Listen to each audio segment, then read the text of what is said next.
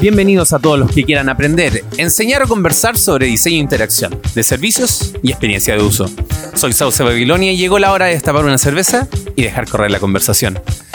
Se termina el año de forma muy exitosa para este podcast. Un día esto no existía y hoy ya llevamos un año completo escuchando diferentes voces de la comunidad. Y hoy, que estamos a punto de cambiar año, llevamos la mirada hacia el pasado para divagar junto a dos grandes UXers chilenas con lo que aprendimos y experimentamos en noviembre en el reciente Interaction Latinoamérica realizado en Río de Janeiro. Bueno chicos, yo me estoy aquí con eh, dos Claudias, Claudia Ulloa y Claudia San Martín para hablar de las impresiones de lo que fue la Río 2018. Ya tuvimos el podcast de la versión de los presentados, o sea, los que fueron a presentar representando a Chile. Eh, tuvimos a la Andrea Vera, a Mariana, a, Carolina y a Rodrigo Ramírez. Y hoy día tenemos a estas dos mujeres que estuvieron ahí y muy mateas, estuvieron casi toda la jornada porque también no hay que olvidar que era Río y daban ganas de salir a pasear. ¿Cómo están, chiquillas? Con calor. Aquí con una cervecita, capeando el calor. ¿Y ustedes cómo están? Muy bien, aquí estamos tomando agüita nomás, porque para seguir la tradición de este año, este Beer Camp, muy poca cerveza.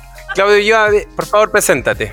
Hola, ¿cómo están? Eh, soy Claudio Yoa. Eh, yo soy profesión de pregrado periodista y luego me especialicé en proyectos digitales y luego me especialicé en experiencia de usuario y usabilidad desde la ingeniería de la usabilidad, porque como yo voy a ser súper sincera, pero ojalá no me odien, pero desde el diseño a mí la usabilidad no la entendía. Cuando hice esta especialización me encantó aprender que la ingeniería de la usabilidad puede comprobar a través de una metodología, eh, a través de números, contrarrestar, crear hipótesis, desmentir o no, y eh, se hace una ciencia un poco más medible, eh, donde incluso los colores, la comunicación se puede medir, la percepción, la subjetividad del usuario se puede medir y eso fue un alivio porque cuando, cuando tenía que conversar o explicar a, mi contraparte, que era un ingeniero, él obviamente mm. no entendía qué color era un mejor que el otro, porque si yo le decía es que este color es mejor porque sí, no, no era un argumento válido para él y era entendible y entonces para mí la ingeniería de la usabilidad fue una salvación. Y bueno, y aparte, mi, en mi alter ego soy astróloga, eh, llevo dos años ya estudiando la, la, materia así de cabezona y espero cada día más profundizar en eso, aparte que me ha servido mucho para entender la psiquis y las percepciones de, los usuarios. ha sido algo que también me, me, mm. me ayudado. Y también a cómo trabajar con las personas con las que estoy. Que eso lo, lo voy a linkear después con una charla que hubo en, en Ile Río. Gracias Claudia por tu presentación. Claudia San Martín, por favor, preséntate. Bueno, yo soy Claudia San Martín, ya saben mi nombre, periodista, eh, es lo que dice mi cartón universitario. Em, me he dedicado al mundo digital específicamente del 2010. Eh, mi currículum tiene una cantidad de historias enorme porque partí como productora periodística en medios tradicionales, televisión. Eh, pasé por un programa deportivo, Círculo Central, como productora. Mish. Eh, después, eh, como productora para un programa de actualidad nacional en Mega, por ahí también hice producción periodística para un reality de Canal 13. Eh, uh, Flash, no, mucha cosa, mucha cosa.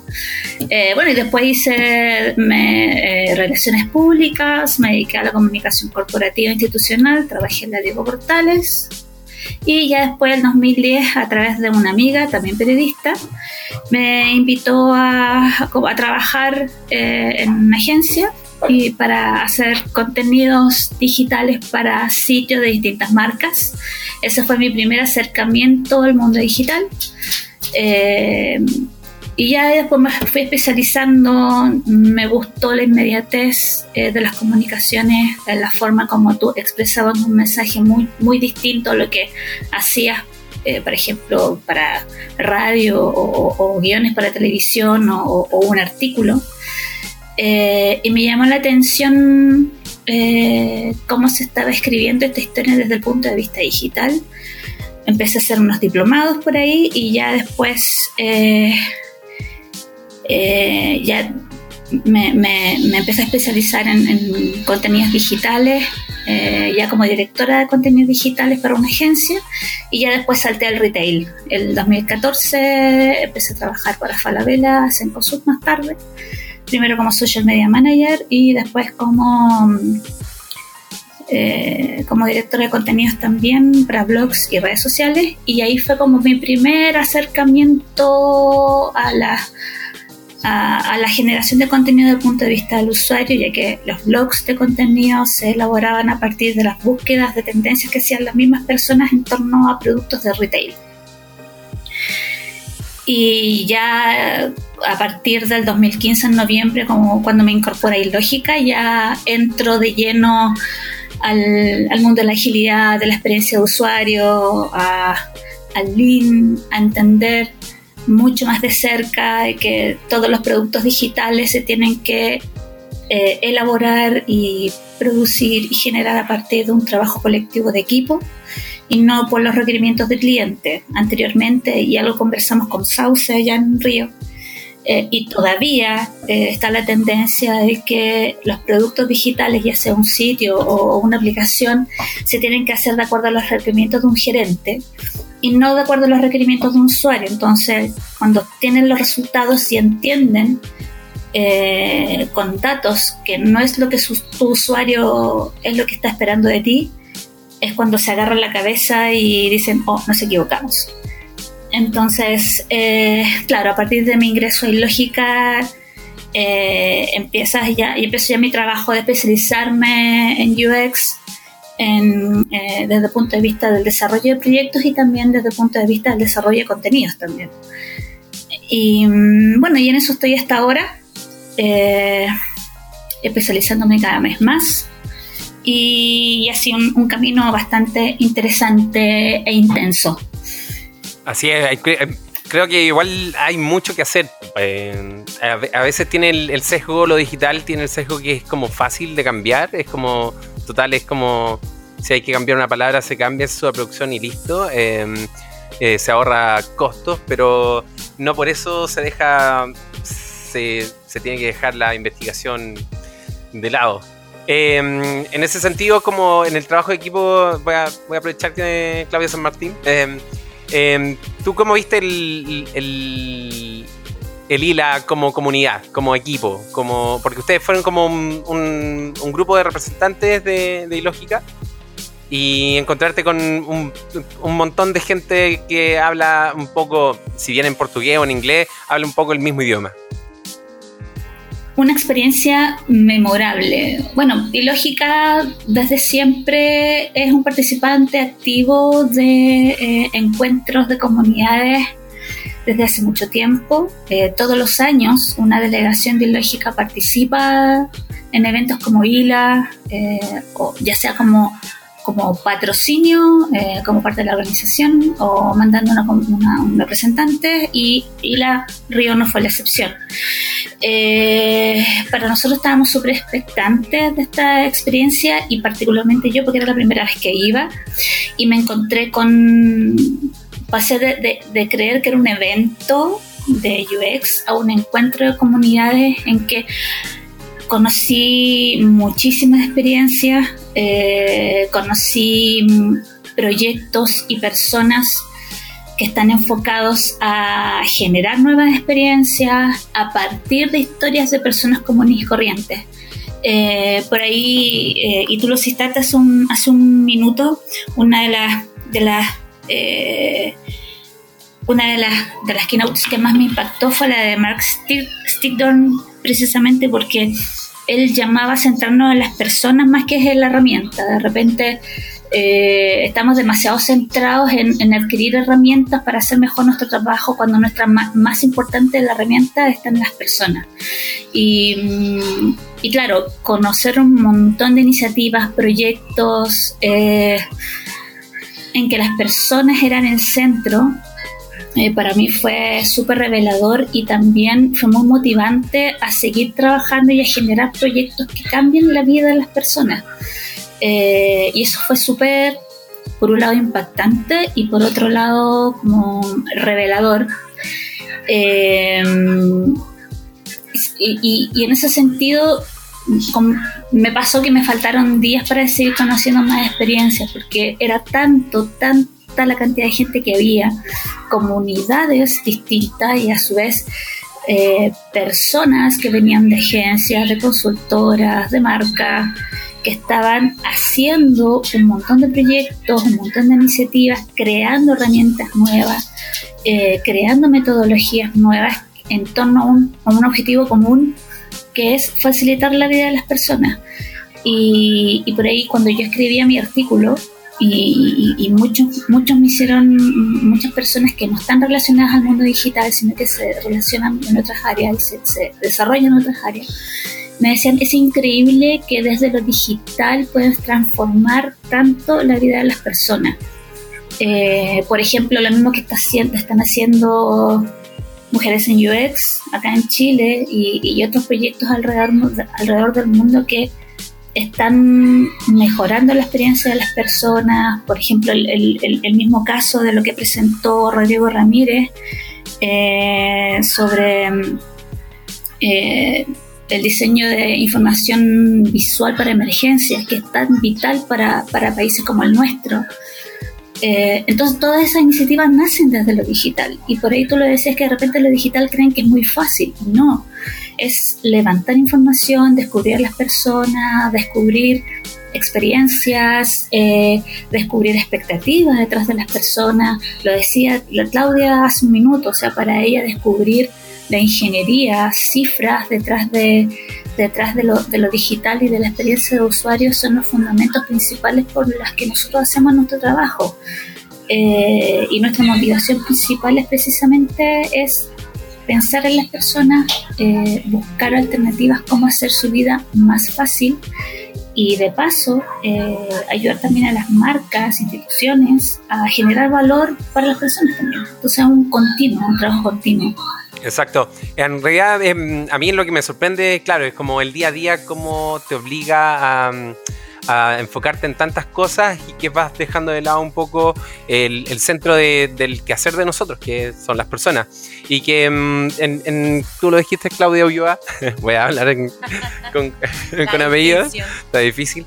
Eh, claro, también es como las personas que tenemos que estar enfocados eh, también son nuestros pares, también son las, o los otros departamentos que nos dan soporte o le dan soporte a las marcas em, para lograr sus metas. Em, y lo hago en nexo como con, la astrología que tú me dijiste que estás estudiando, porque me recordó mucho a la, a la charla de la Katia, Katia Ford, que era, en verdad, tanto somos diseñadores de interacción y en realidad también me quedo con lo de lo del nombre, es como lo que eh, Mark Stickdorn también dijo, es como bueno, al, proceso pónganle el nombre que quieran, pero pensando en quién los va a usar también. Es como, en ese sentido, ¿cómo lo viste tú en, en, en, cómo enfocarse en las personas, en las diferentes personas? Ah, lo, que, lo que a mí me pasa es que en el trabajo de construir un producto digital o un servicio, el diseño de un servicio, porque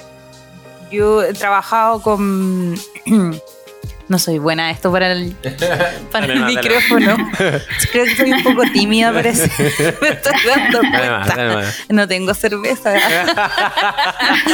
bueno, pero a mí lo que me pasa em, con lo que yo he aprendido en mi cortita carrera al trabajar no solo en proyectos digitales, sino también como en la experiencia 360 de un usuario con una marca que interactúa con una organización, una marca, es que hay que integrar muchas visiones. ¿Ya? Y me ha tocado estar del lado de la Claudia San Martín como consultora, en que a veces el gerente puede ser el enemigo en que él quiere imponer, eh, tiene, viene el problema y viene él con la solución. Pero eh, la forma no es decirle usted, señor, no tiene la razón, sino que es decirle, eh, ok, integremos tu mirada, veámoslo, revisémoslo, porque finalmente no sirve nada crear un producto que no tenga rentabilidad. Claro, claro. Entonces, o sea, perdón, pero yo siempre pongo este ejemplo en Facebook. Imaginen dónde está el cerrar tu cuenta. Ya, sí, sí, es como en Amazon también, que es como Exacto. al final, después de 8000 pasos, te, te lleva a un call center. Y eso es experiencia de usuario Mm. para el negocio, Claro. para ayudar al negocio. Entonces, Exacto. finalmente hay que integrar las miradas del usuario y la mirada del negocio y hacer un match. Y a lo mejor, claro, ahí entra como esta nueva mirada de lo que hacemos como UX Lead o UX Manager, como en mi caso soy, que hay que integrar mirada y para eso hay que escuchar. Ujú. ¿ya? Porque a mí me ha pasado mucho que, que hay mucho de ego, no sé por qué, de que Mm. no, yo tengo la razón, yo creo que los usuarios van por aquí, esta es la hipótesis correcta. Y yo digo, ¿y por qué no todas? ¿Y por qué no todas? ¿Y por qué no todas? Y esto es, es sumar, es integrar, porque hay muchos tipos de usuarios. A mí eso es lo que más me gusta de esta disciplina, en la, en la diversidad de, de mente, de que alguien te, da- te da un punto de vista que para ti era ciego y, y hace que el producto sea mucho más rico. Entonces, eh, creo que hay que... em, yo siento que la agilidad viene a ayudarnos a desarrollar habilidades blandas para Mm. todos y todas, para que ayudemos a integrar y no a cerrarnos a, a nada. Mm, O sea, eh, si el día de mañana pasa mucho en las empresas que las necesidades cambian. Y lo que está ahí trabajando con el usuario ya no quieren apuntar por ahí, hay que rehacerlo. Exacto, Y eso y va, y va a ser mucho más vertiginoso cada vez más. exacto. Eso me recuerda mucho a una slide que del, eh, de las chiquillas más, más mujeres en UX, que era como su statement, su visión. Es como, no lo sabemos todo, pero Exacto. todo es posible. Y es Exacto. como exactamente lo que estáis diciendo. Exacto. Mm, de integrar mirada. Entonces, eh, a mí me gusta mucho trabajar con distintas disciplinas. Ahora en el trabajo que estoy, el desafío no es solo integrar disciplinas, sino que es miradas de negocio de países. Claro. Porque tengo que crear una experiencia única para Latinoamérica que sea que, se- sí. que entre, claro, que entre, que el usuario entre a, a la empresa en el país que esté y se encuentre con que el artefacto es el mismo, pero tienes no solamente necesidades de usuario distintas, sino que tienes Lenguaje. necesidades de negocios distintas. Ah, también. ¿Cachai? El lenguaje, El la lenguaje, idiosincrasia. la idiosincrasia. Y entonces- la, la- la ley de pago, los métodos de pago es, es muy distinto en- Eh, entre países. También, Mm. yo me acuerdo que en, en una experiencia de LAN que estuve, eh, hablábamos de la palabra pagar o cancelar. Claro, Y quien no me acuerdo que parece que era en Perú, que cancelar era cancelar la operación. exacto. Y así, ese tipo sí. de cosas. Entonces, eh, in- eh, como que el requisito de integrar miradas es transversal. Mm. Eh, yo no sé si coach es la palabra. Para mí, eh, a mí no me gusta verme personalmente como un líder. sino como siento que ese rol puede ir mutando. Sí, yo creo que la, la palabra, bueno, la, la charla de Katia Forbes a mí me gustó mucho, pero también yo lo conversaba con Rodrigo Ramírez y como que no estábamos de acuerdo con la palabra coach. Claro. Y, y creo que básicamente es, es ser un facilitador, ayudar a otros a Exacto. que te ayuden. Una Claro, cosa así. claro. Es como lo que decís tú, escuchar para que otros te ayuden a hacer mejor la pega. Y, mm, y lo que decías tú, pues como de llevar la experiencia no solamente en lo digital, o sea, eh, la metodología UX, y me di cuenta en, en ILA y en las presentaciones, básicamente si tú mantenís todo el research, tú eso lo podías aplicar en lo digital, en lo del servicio, en, Sí. en- en diferentes, mm, Sí. en diferentes contextos, porque la, la pega de conocer al usuario eh, ya está hecha. Hay, hay, hay un poco como el perilleo fino, un poco si es como tú sabes que es una sucursal o un sitio web, ya hay, hay otras preguntas que te pueden ayudar a afinar eh, el resultado. Pero teniendo la base es como... Claro, y a veces tiene el desafío que pasa con muchas marcas que son globales, que no hay un desafío UI, porque Claro. viene todo el alineamiento de la central. Exacto. ¿sabes? Entonces tú tenés que adaptar. Ujú. Entonces ahí el desafío de UX es, es mayor y hay que integrar mucho más, ¿cachai? Esta mirada. Mm. Pero yo quería mencionar con lo que tú estabas diciendo, es que a mí en lo personal me gustó mucho más el primer día que los otros dos. Ah, ya, ¿te gustó más el, el día comunitario? Sí, La ¿por presentación a la... Sí, Mm. ¿por qué? Porque yo quería ver problemas y soluciones para ver cómo aplicaban, cómo Mm. se- o sea, en realidad no quería tanto teoría, sino como cómo aplican. Claro. Los dos días, los dos siguientes días sí fueron muy eh, motivacionales, inspiracionales. Fue- fue- yo lo sentí como un poco eso, pero no vi casos. Claro. Me faltó ver así como, eh, sí, hablemos de design thinking, pero ya, mira, a mí me pasó esto en mi empresa. Exacto, Sí. y, y lo resolví así. Y, y- y el primer día había una, a mí me pareció que había un relato latinoamericano de la dificultad de aplicar agilidad para todos los países Mm. Sí, y en todas las presentaciones y ellos contaban cómo lo resolvían exacto. con pequeñas modificaciones. Para mí el caso de despegar fue Ah, muy, fue muy bueno. Claro, fue muy clarificador esto de eh, crear Un lenguaje un como... equipo que fuera eh, híbrido. Para que hablara con el equipo de diseño de UX y al final y también hablara con el equipo de desarrollo. Que un poco también se junta con, con lo que presentaron Andrea Vera y la Estefanía Cortini sobre el dual track. Y, y claro, la- eh, y bueno, lo que tú decías ahí, Claudio San Martín, que más allá del, del de ir por en búsqueda del, de la metodología de la herramienta, así como la, no sé, pues la más taquilla en estos momentos, como claro, Despegar presentaba su sistema de diseño, que es como que se está hablando mucho de esto, pero en realidad ellos partieron como con una si- necesidad súper clara, es como necesitamos conversar con la gente del sistema, Exacto. con la gente, el, el ingeniero, necesitamos conversar, necesitamos comunicarnos y entendernos bien. Y es como, y el sistema de diseño encaja en, ese, en esa necesidad. Entonces tampoco es como hacer las cosas por hacerlas, sino que para en verdad resolver problemas. Eh, ¿Tú, ¿Tú viste algún, algún relato también como escondido detrás de las charlas, Claudia San Martín? Eh, te perdí en un minuto, pero eh, me pasa que estamos, estamos frente a una estructura tan rígida de trabajar por parcelas, que por un lado está el diseñador por un carril y el de la, la gente de desarrollo por otro, que en algún momento se tienen que encontrar. Eh, nosotros eh, en el trabajo de UX tenemos que integrar miradas, como decía Claudia, y eso también se va, y eso es también mucho más fuerte en el trabajo interno que realizamos dentro de la agencia, dentro de las consultoras, dentro de las mismas marcas. Eh, y ahí, por ejemplo, el, el caso de, de despegar nos hizo mucho sentido con un caso interno que estábamos llevando en Ilógica y lo conversamos con, con uno de los diseñadores que fue Aila, eh, porque él se encontró con el mismo dolor.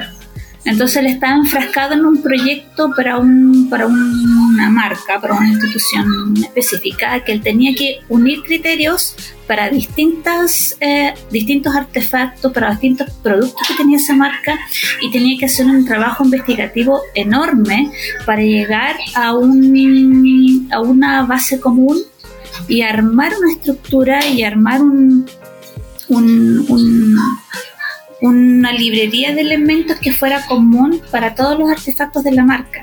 Entonces, eh, a pesar de que estamos hablando de agilidad y de, y, y, de terminar con estas cartas GAN y desarrollar eh, proyectos como una posta, eh, pero a pesar de todo eso, seguimos o, sigue costando trabajar en forma ágil. Y yo creo que eh, ejemplos como lo que vimos el primer día de Isla nos llaman a ser como mucho más rigurosos, si se quiere, a implementar el trabajo en equipo desde el día cero, independiente si eres investigador, independiente si eres diseñador, independiente si eres desarrollo, independiente del negocio. O es imprescindible que trabajemos a la par en torno a un proyecto y en ese sentido va a ser mucho más importante que en ese sentido de diseño y desarrollo trabajen a la par para que encuentren un lenguaje común de entendimiento. La Clau ponía un, un ejemplo recién, o sea, cuando ella le dice al desarrollador, lo quiero en este color porque el, el, sitio se va, el contenido se va a ver de mejor manera, no vas a tener problemas de contraste. Y por último, al, al, al, al usuario le va a ser mucho más fácil hacer clic en el botón, hay un, hay un fundamento detrás, hay un fundamento de cifras, ya sea Analytics, ya sea cualquier otra herramienta de mediciones, te está dando un fundamento. Entonces, trabajar en equipo, independiente del área, te va ayudar a entender el fundamento del desarrollador para decirte, ¿sabes qué? Me parece, pero creo que también podríamos invertir en este otro camino. Lo mismo en diseño, lo mismo en investigación. Entonces. Que al final es la retroalimentación del, del equipo. es como también hacerse más sabio con el conocimiento del otro. Eso, eso. Yo, yo quería agregar, Clau, es que a mí me pasó eh, una pequeña anécdota en un banco que yo trabajé, no vamos a decir el nombre. No, ¿para qué? Pero era... Además que no auspicia este podcast, que... claro. Em, pero tenía como la combinación de metodología Agile con eh, tradición, ¿ya? Entonces teníamos, yo era parte de la célula del front, que era Agile, y luego venía el desarrollo, que era tradicional. Tradicional. Y, bueno, nosotros antes de, terminar el front hacíamos una reunión, incluso, claro, antes de empezar el front, hacíamos una reunión un poco para anticiparnos con el desarrollador y le explicábamos el flujo y las interacciones, y incluso un poco antes de, mm, digamos, de, de empezar a diseñar, hablábamos con él sobre la, capacidad de los sistemas, y mm. cuál eran viables y qué no, ¿ya? Pero eh, hablábamos, no hablábamos con el equipo de developer, mm. hablábamos con la cabeza, claro, con el jefe de proyecto de ellos, ¿ya? Entonces, ¿qué nos pasó? Que ya él entendía, hacía la bajada, nos daba los comentarios, bien, pero cuando ya el producto llegaba a desarrollar, venía siempre un desarrollador y nos decía algo iluminador como Yoda. y era como, ¿por qué? ¿Por qué ahora? ¿Por qué no? ¿por, qué, ¿Por qué no lo integramos antes? Exacto. No era así como, ¿por qué hablan ahora? No, porque sabíamos que como integramos solamente al jefe de proyecto del developer, porque era la premisa de ellos trabajar así, decíamos, ¿por qué no podemos hacer todos juntos como hermanos y empezar de cero? Porque de verdad ellos tenían a veces muy buenas ideas, veían cosas que nosotros no veíamos. Y, y, para mí la opinión de los developers es, hoy es sagrada. Yo los quiero mucho siempre y cuando trabaje y cuando se pone a ver YouTube lo odio, lo digo pero, pero, pero en serio, a mí, a mí me pasaba ese dolor de sentir aquí falta trabajo en equipo, pero porque también no están los lineamientos empresariales de entender eso. Exacto.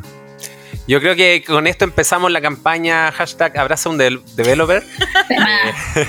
pero no, pero fuera de broma, igual tiene que ver con la empatía. Si al final, a mí yo no sé, no sé si, bueno, yo, les voy a contar como con qué volví de ILA. Y yo volví con una sensación de que yo como diseñador puedo resolver cualquier problema aplicando metodologías de diseño. Así como no solamente una interfaz, no solamente un proceso, sino que puedo incluso como aplicar, no sé, puedo, eh, mejoramiento continuo a mis relaciones personales, al, cómo trabajamos incluso. Es como, eh, de hecho, me, queda muy pegado Martin Steam, donde es como de, de Modern Metrics, es como es eh, básicamente podemos ah, se puede resolver todo se puede resolver todo aplicando esta esta, mm, esta metodología y de hecho voy a dejar un link porque hace, hace poco me encontré con un artículo de cómo una, un diseñador, no, de hecho es un escritor que aplica Design Thinking y aplicó Design Thinking en cómo él quería mejorar su vida. Así como mejorar su vida familiar con su hijo. Entonces aplicó la metodología de diseño. ¿Ustedes se trajeron algo así como que, ah, mira, esta cosa me no la tenía antes o no la tenía, no la tenía visto?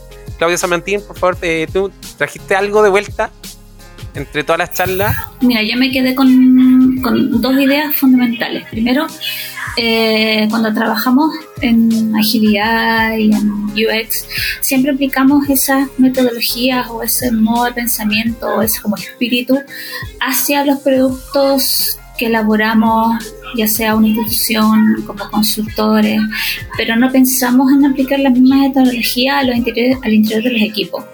Eh, creo que es muy importante trabajar la agilidad eh, y que tu equipo también sea un entrenamiento en agilidad para que también haya un crecimiento de cada uno de los integrantes del equipo y ese, y ese entrenamiento, esa, esa como mejora continua de cada uno de los integrantes al final va a llevar a una mejora continua de todo el trabajo que hay del equipo en su conjunto.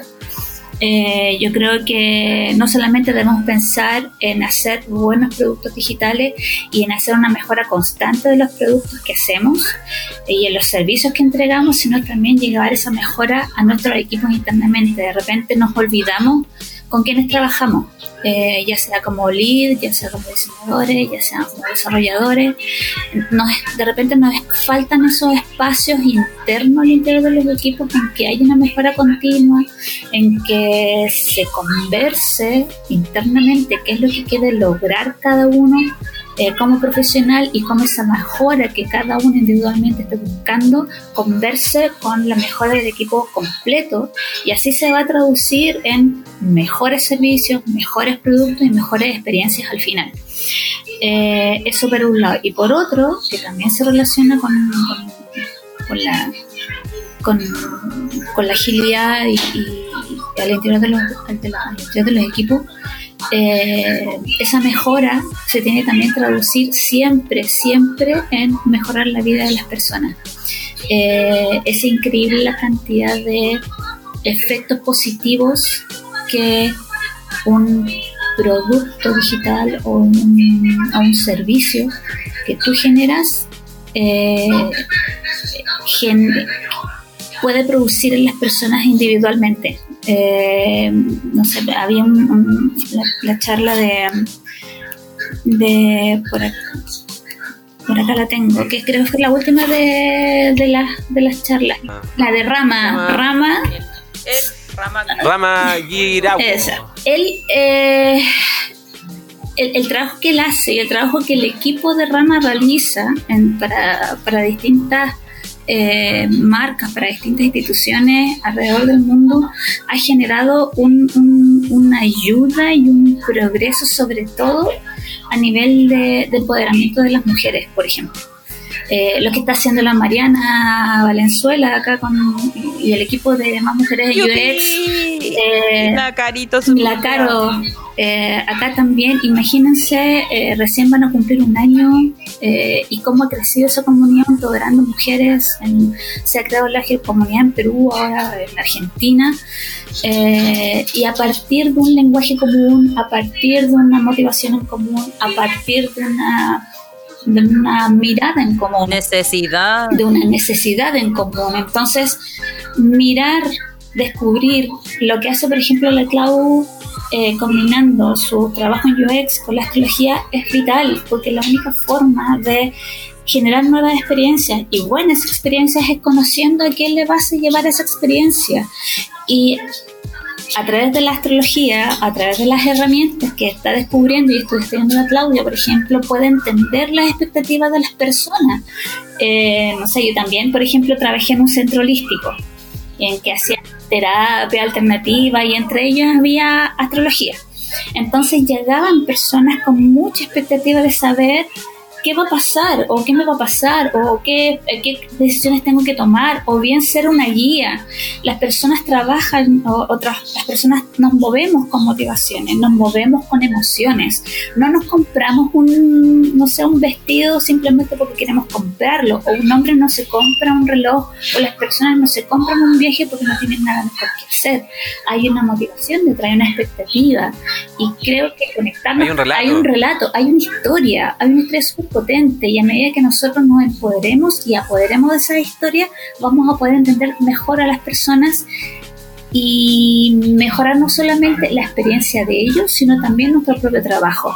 Una de las cosas más enriquecedoras que me ha dado a mí trabajar en UX es conocer de mejor manera a las personas, conocer por qué actúan, por qué se mueven, cuál es lo que las motiva, y, eso genera una empatía, ponerse los pantalones, los zapatos del otro para saber qué es lo que necesita y poder responder a eso es de verdad un motivador súper potente. Y creo que hacer esa conexión entre lo que queremos nosotros como equipo, qué es lo que queremos eh, individualmente como profesionales y cómo eso se conecta con las personas para darles una mejor experiencia, creo que son las cosas que más eh, rescaté de, de, de ILA este año.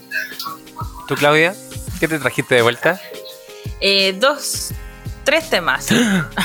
no, pero es que el tercero es una tarea Ah, ya, perfecto. que me da vergüenza contar, pero lo voy a contar porque necesito Oh, desahogar. ya, perfecto. El primero es la importancia de un lenguaje común.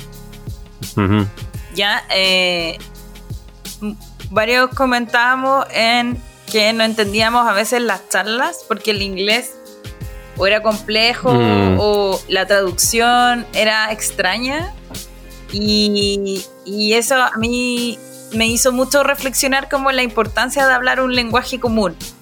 ¿Ya? Y eso lo extrapolo como a lo que, a lo que hizo despegar Mm. como de, de- de crear un lenguaje común para entendimiento de, de múltiples equipos. Eh, de, a veces quieres explicar algo, pero tienes que explicarlo con la traducción de la otra persona. Exacto. Eso, eso para mí fue súper eh, como un golpe en la cara, así como cre- crear lenguajes iguales y, y también la necesidad, siento yo, de crear charlas centrales en esto del Ixta eh, que sean latinas. Mm. Yo me quedé como con las ganitas de ver exponentes potentes en los dos días de- Mm. que sean Latinoamérica. Yo quería saber qué estaba pasando ahí. Claro. No, no, no supe mucho más que el primer día, ¿cachai? Ah. Y no descansar en el Community Day. po. Exacto. Mm, sí. Eh, eso, eso me pasaba porque también había un, cómo creamos un lenguaje común para todos los que estábamos ahí. Eso era un desafío UX. Y Mm. quizás es una tarea de IXDA de muchos años y, y en eso concuerdo con, justo con lo que dice la Claudia, que yo siento muy orgullosamente que más mujeres que ha creado eso, Mm. un lenguaje común y por eso esta rápida absorción de la comunidad Exacto. porque hay una necesidad latente que es apoyarte en una red que son tus pares, aprender de ella, hacer un intercambio colaborativo y, y sentirte en un espacio seguro donde podáis ser frágil Exacto. o decir Mm. que no saber.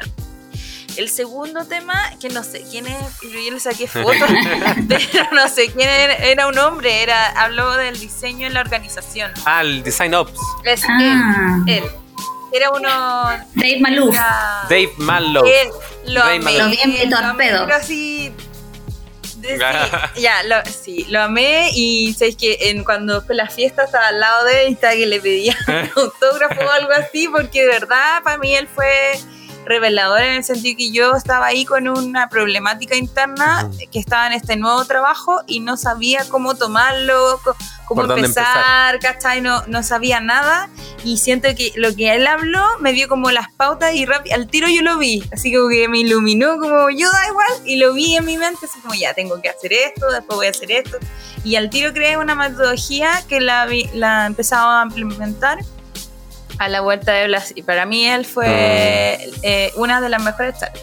Y el tercer tema, que me da vergüenza, pero lo voy a decir, es que yo estaba súper em, entusiasmada con la charla porque había leído su libro de la galla que habló al final. La El- Goodwin. No, no, ¿No? no, el segundo día, el- al final, que era bien loquilla y era bien disruptiva. Ah, la. El, eh, ah, UX Strategy. eh, Sí. Jamie Levy. Ese libro, Jamie Levy. eh, ella. ella misma. sí. Oye, Yo somos estaba- malos para los nombres. Sí, yo soy súper mala. Aparte que no anoté entonces. Pero fui. Ya, pero sí. Estuve, ahí. Estuve. Ya. Ella, estu- estuve ahí, sí. Me saqué la selfie.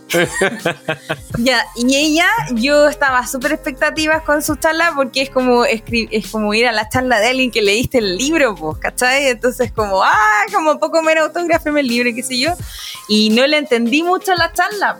Ah. Porque la, yo entendía parte de inglés de ella Claro. y la traducción no, entonces sé que cuestionaba algunos métodos, Mm. pero no sabía si estaba de acuerdo o no, entonces me dio mucha pena Y Además que ella era, mu- era muy sarcástica también, era muy chistosa, Eh, entonces sí. era como que, ¿lo está La- diciendo en serio? Eh, la, pero, mm. la traducción se hizo difícil Mm. seguramente en ese sentido. Entonces, por ejemplo, decía, cuando hablaban de testear, ella no quería experimentos o algo así. Yo decía, pero ¿cómo? ¿Cómo voy a medir? No entendía. Así como decía qué es lo que no quería, pero no entendía qué proponía. Entonces, no sé si estaba insultando a, a ¿cómo se llama? A NN, sí, sí. a Nielsen, ¿cachai? Eh. No, no, y, ahí- y esa para mí es una tarea. O sea, si alguien grabó algo, sería Sí. bonito que lo compartiera. No, pero están en las charlas, compartidos los videos de las charlas. Yo les voy a dejar el Ah, link también en- acá en el podcast.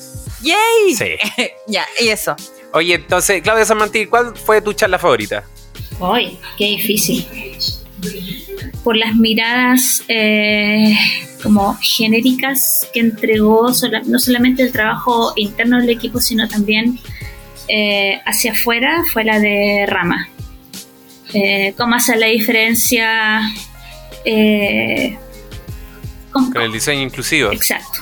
Exacto, fue una de las charlas que más me, me impactó y también la de Mark Stickdorn.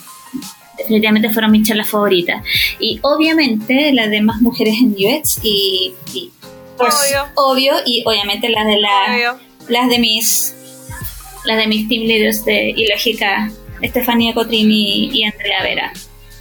Eh, yo creo que la, y, y- y la- las de la charla de, de Estefanía y Andrea las destaco porque eh, si bien era un experimento, eh, yo creo que tenemos que atrevernos mucho más a mostrar lo que estamos haciendo. Eh, no tenemos que entre- esperar a ser expertos en algo, y acá cito a Nelson Rodríguez Peña, eh, que soy su fan, me declaro su fan incondicional. Eh, y claro, de repente nosotros, o, o de repente a mí me pasa que, que me cuestiono, dice, pero ¿cómo yo voy a dar una charla? ¿Cómo yo voy a dar un taller si no soy experto en eso? Y él me decía, si esperamos a ser expertos en algo, no vamos a hacer nunca nada. Entonces, en ese sentido, la, la, la charla que dieron André y Estefanía la destaco por eso, porque internamente para el equipo eh, fue una experiencia muy positiva eh, y fue el puntapié inicial para aplicar esa metodología en, en, en otras, en otros proyectos y sobre todo por, por, porque se atrevieron a mostrar una metodología a modo de experimento y mostrarla y, saber qué es lo que opinaba la comunidad en torno a eso y, y claro, a pesar de que en un experimento recibieron muchos comentarios de otros equipos que la estaban implementando o que pensaban implementarla, eh, también les dieron muchas ideas a ellas como equipo para implementar internamente en otros proyectos dentro de Lógica, entonces en todo sentido fue una experiencia muy enriquecedora. Sí, yo creo que eh, hay un sesgo que tenemos, no sé si es chileno nomás, o es que nos estamos acostumbrados a mostrar nuestros errores. Incluso sería súper interesante que hubiera una charla así como intentamos esto y no nos funcionó. Como uno tiene que presentar puros casos de éxito. Y un fracaso, si es que lo abordas de buena forma, puede ser un caso de éxito, un, caso de aprendizaje, por último. Yo siento que por eso la, la agilidad cuesta implementarla en los escenarios chilenos, porque todos quieren el éxito al tiro, a la Mm, primera. Y, y La panacea. claro, y esa ansiedad porque quede perfecto ah, en la, pri- en la primera versión, el enemigo. Sí. Yo siento que el enemigo, y no, no entiendo, o sea, si, por ejemplo, perdón que lo diga, pero Banco de Chile es un buen ejemplo de, de alguien que se atrevió a enfrentar ese miedo y decir, Mm. saquemos una versión que no está completamente lista, que tiene un Sí. mínimo, y la van incrementando a medida del tiempo, Sí. y los gallos están número uno. Número uno en Chile como banca digital. Exacto. Y no y difícilmente alguien les va a sacar eso porque lo que hicieron fue sacar en, el, en un corto tiempo algo que fuera básico y la fueran incrementando. Y, Y, que, que- que ese lugar lo tenía en algún momento, lo tuvo mucho tiempo BCI. Y Santander Mm. también. Claro, ot- Mm. otras marcas que ya quedaron atrás. Claro. Que yo creo que vivimos en una cultura en que no se tolera el error, no se tolera la equivocación. y yo creo que no equivocarse va en el camino contrario de lo que nosotros usemos, hacemos desde la experiencia de usuario. Eh, nosotros trabajamos con el método científico de, eh, crear, levantar información, eh, generar una hipótesis, comprobar esa hipótesis y, a través de, los testing y, y si está en camino como equivocado, corregir. Nosotros, yo soy mayor ya, no tan mayor, pero eh, a mis 46 años tenemos, vengo de una generación en que, equivocar, en, que equivocarse no era, no era la opción. Eh, fuimos, mi generación fue criada de forma mucho más eh, mucho más rígida, mucho más directa en que siempre tenían las, las, decisiones tenían que ser las correctas. Eh, ahora no, pues nosotros no podemos no equivocarnos, no podemos no experimentar. Eh, la equivocación te permite explorar nuevos caminos, abrirte a otras posibilidades. Eh, lo que decía Clau, integrar otras, otras opiniones. Entonces, esa es otra de las tareas que también tenemos que ir Em, ir como derribando esa, esa como ese paradigma del miedo a equivocarse. Y yo creo que también eh, nuestro trabajo es evangelizar también con aquellos actores con los que trabajamos, ya sean instituciones, eh, marcas, empresas grandes, porque las, las, por ejemplo, en el retail, eh, hay mucho miedo a equivocarse, son poco abiertos la experimentación y si se abren es porque la competencia lo está haciendo, porque la competencia le resulta y porque yo no estoy haciendo lo mismo. Y de repente están demasiado centrados en ganar la competencia en lugar de abrirse la experimentación. Hasta hace muy poco el retail todavía apostaba a la televisión abierta como el el principal canal de, de, comunicación con sus clientes, cuando sus clientes hace rato están en redes sociales, hace, los clientes hace rato saben mucho más de su marca que los gerentes que toman las decisiones. Entonces, de repente, nosotros desde nuestro trabajo, desde, desde el equipo, desde, desde el día a día, tenemos también la tarea de evangelizarlos a ellos y evangelizarnos a nosotros a perder el miedo a cometer errores, porque es la única forma de ir creciendo, hacer mejores productos, generar mejores servicios, porque además, como decía Clau hace un momento, las expectativas de las personas cambian, las actitudes de los usuarios cambian, los gustos de los usuarios cambian, los comportamientos cambian, entonces lo que te resultaba hoy día ya mañana no es válido.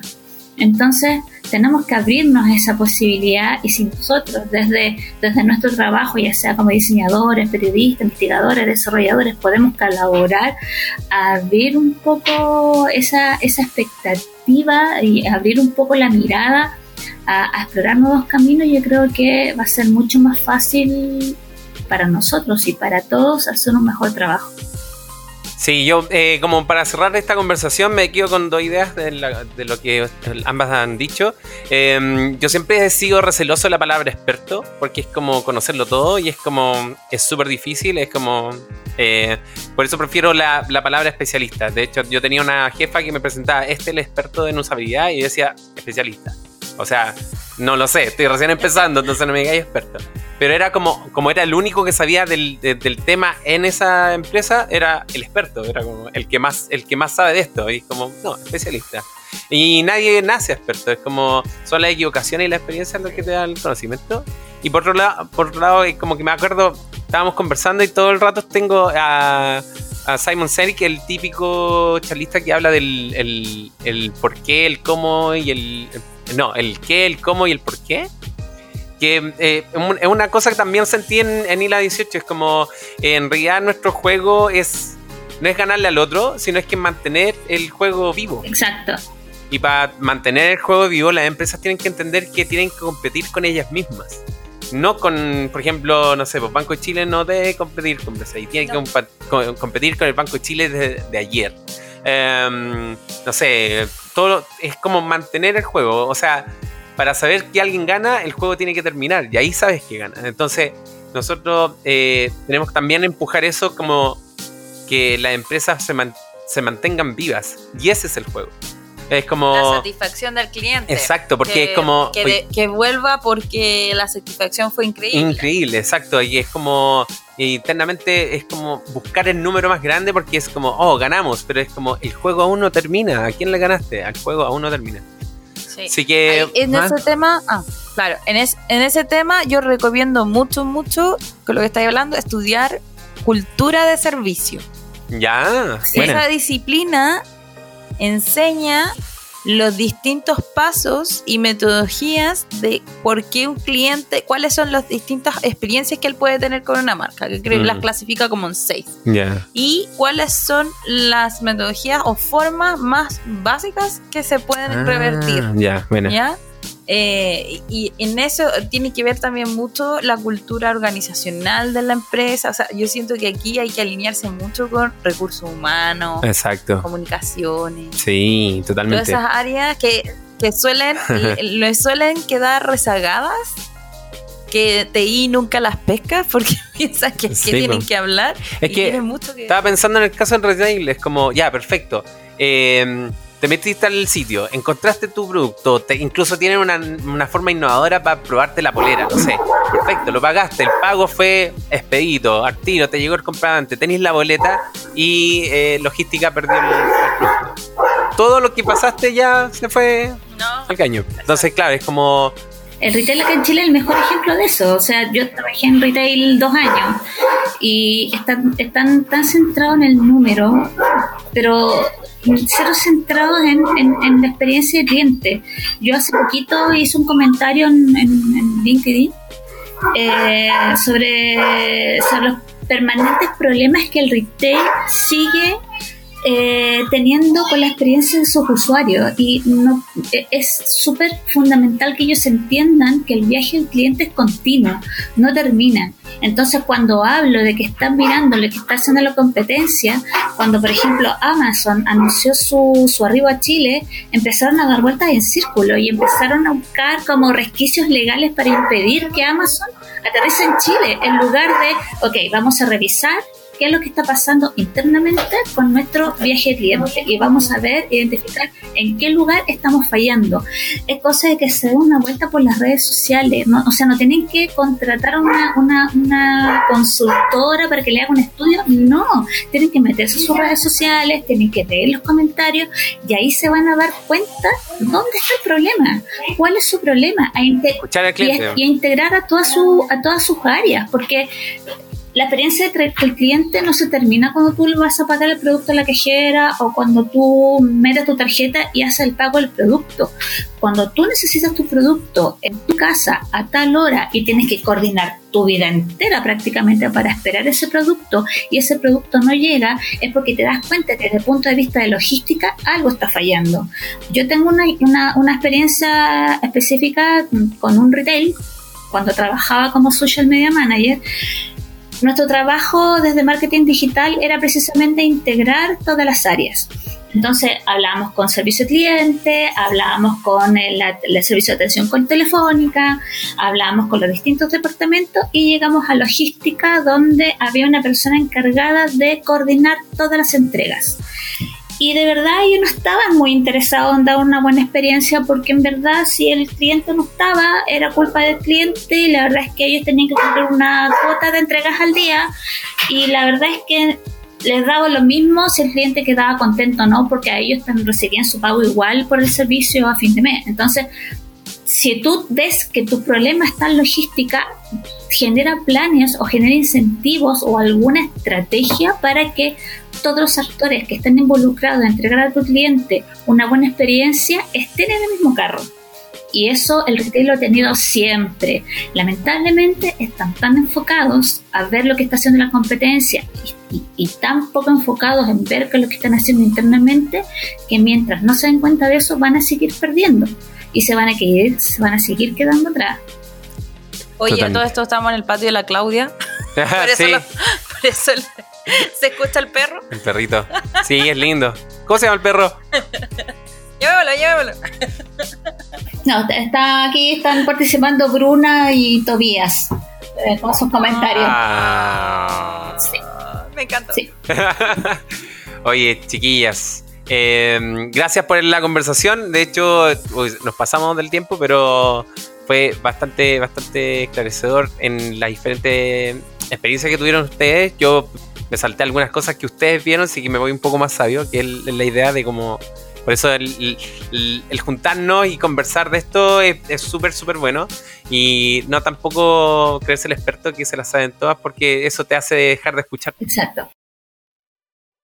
Hay que tener muy en cuenta que para escuchar hay una persona que esté dispuesta a hablar desde el otro lado. Y es por eso que yo les dejé una encuesta en una URL de Bitly, bit.ly slash retrospectiva podcast.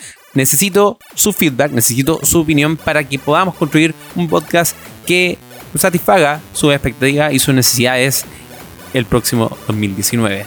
Y no solo participar en esa encuesta, sino que participar en todo lo que se viene en el capítulo el próximo año. Y no solo hacerse la pregunta, ¿qué puedo ganar yo asistiendo a estas actividades, participando, yendo a los meetups, presentándonos, hablando, sino que también tomar la responsabilidad y preguntarse qué puedo aportar yo a mis pares, qué puedo aportar yo a este capítulo y qué ideas tengo yo que pueden hacer mejor la comunidad. Desde ya, para no alargar este podcast que nos salió terriblemente largo, nos dispersamos bastante con las Claudias que gentilmente participaron en esta edición final de 2018 del Beatcamp, el podcast solamente dejarles un abrazo grande. Gracias por sus reproducciones, por compartir este podcast.